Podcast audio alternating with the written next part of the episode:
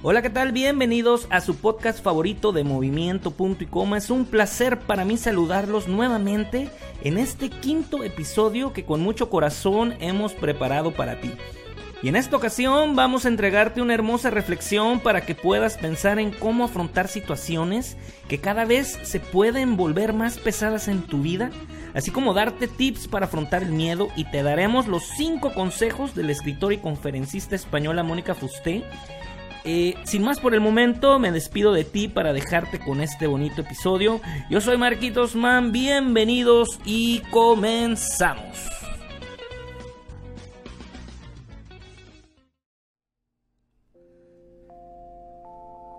En una sesión grupal, la psicóloga en un momento dado levantó un vaso de agua. Cuando todos esperaban oír la pregunta, ¿está el vaso medio lleno o medio vacío? Ella en lugar de esto preguntó, ¿cuánto pesa este vaso? Las respuestas de los componentes del grupo variaron entre 200 y 250 gramos, pero la psicóloga respondió, el peso absoluto no es importante, sino el percibido, porque dependerá de cuánto tiempo sostengo el vaso. Si lo sostengo durante un minuto, no es problema. Si lo sostengo una hora, me dolerá el brazo. Si lo sostengo un día, mi brazo se entumecerá y paralizará. El vaso no cambia, pero cuanto más tiempo lo sujeto, más pesado y más difícil de soportar se vuelve. Después continuó diciendo, las preocupaciones son como el vaso de agua. Si piensas en ellas un rato, no pasa nada. Si piensas en ellas un poco más, empieza a doler. Y si piensas en ellas todo el día, acabas sintiéndote paralizado e incapaz de hacer nada. Hay que acordarse de soltar el vaso. Reflexión. Cuando algo nos preocupa puede que el hecho de estar continuamente pensando en ello nos haga incapaces de ver la solución. Muchas veces la respuesta está en apartar por un momento esa situación para que podamos seguir avanzando. Esta actitud hará que no nos paralicemos ante los problemas, sino que busquemos una solución creativa. Si no apartamos los problemas, soltamos el vaso, pues la carga se hace insoportable y nos perjudicará tanto física como mentalmente, además de impedirnos ver claramente la solución. ¿Y tú sueltas el vaso?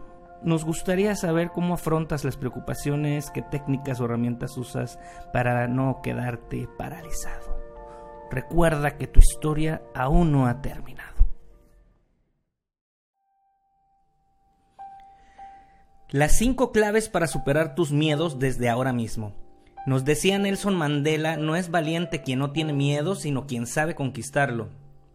Todos sin excepción sentimos miedo. Es una emoción con la que nacemos y que en ciertas situaciones nos ayuda a protegernos del peligro y a ser prudentes. Sin embargo, en la mayoría de las ocasiones los miedos son irracionales, tóxicos y nos limitan enormemente en nuestro potencial. A mí personalmente me gusta ver el miedo como un gran maestro en el sentido que me indica dónde cree mi mente que están mis límites. El miedo tiene como objetivo desafiarme a romper mis cadenas y poder así ser libre para seguir mi propio camino. Al enfrentarme al miedo, me conquisto a mí mismo. Por eso siempre les digo a todas las personas, si esto te da miedo, adelante, ánimo, significa que vamos por buen camino, etc. Así que pregúntate, ¿qué me impide conseguir lo que deseo? ¿Es un miedo real o irracional?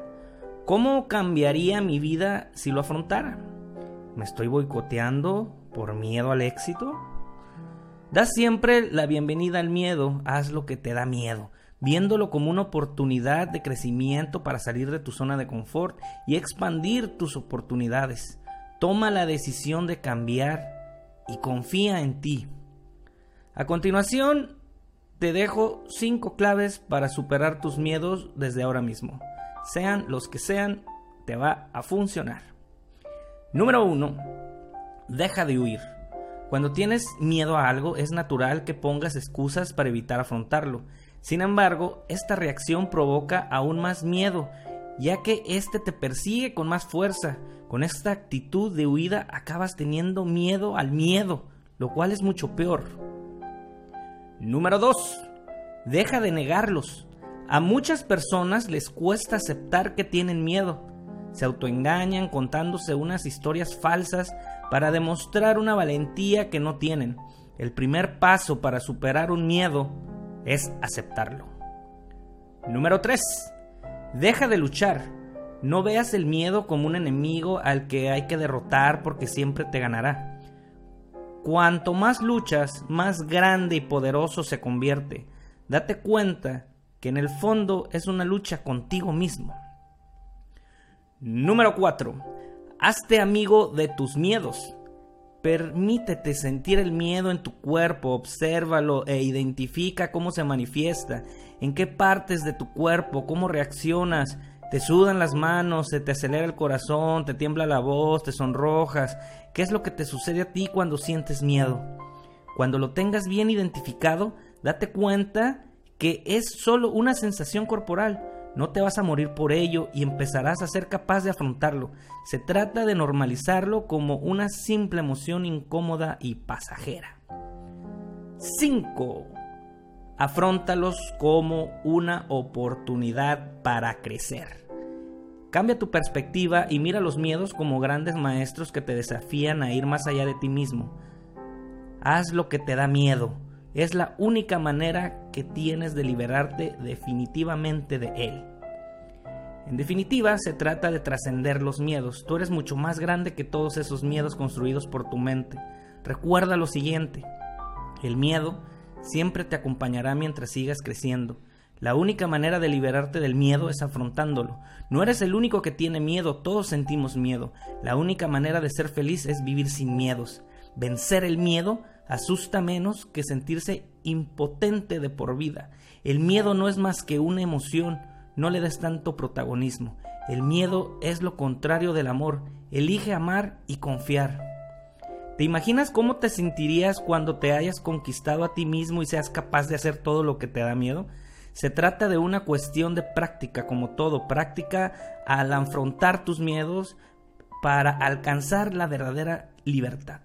No pierdas la oportunidad de ir más allá de ti mismo. Ánimo. Te mando un abrazo con fuerza y valentía.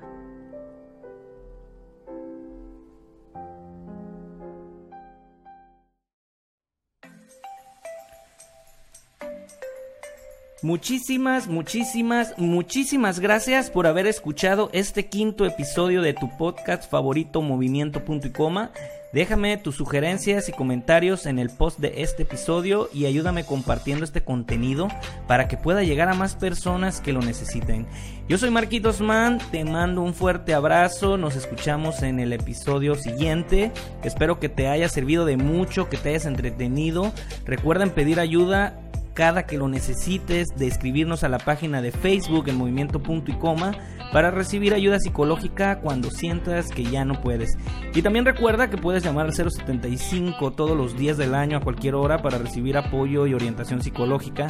Y por último, te quiero recordar que tu historia aún no ha terminado. Muchísimas gracias, te mando un abrazo.